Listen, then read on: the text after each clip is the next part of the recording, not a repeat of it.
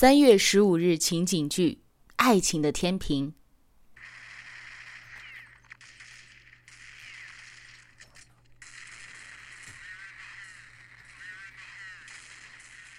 哎，家里没蒜了，你下去买两个吧。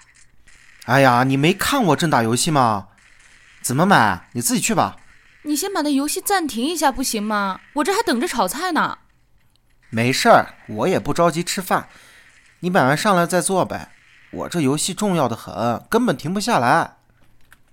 哎，咱俩同居四年了，无论大事小情都是我一个人处理。你说你每天一下班不是打游戏就是看电影，你觉得你还像个男朋友的样子吗？谁让你比我大呢？多承担一点也是应该的吧？是，我是比你大。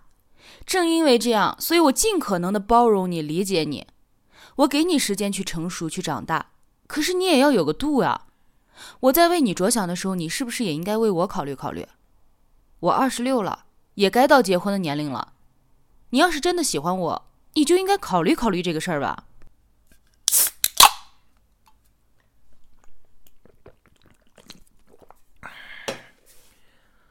别呀，你二十六是不假，可我才二十三，现在结婚对我来说太早了。男的不是得等到三十再说吗？你觉得我还能等得了吗？男孩和女孩能一样吗？你说这些年，无论是过节还是我生日，你从来都没有给过我惊喜，我也没抱怨过。但是我觉得你是不是有点太过分了？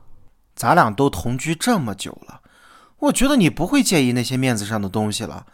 你要是现在又开始在乎这些，那咱们还是分手吧，也别互相为难。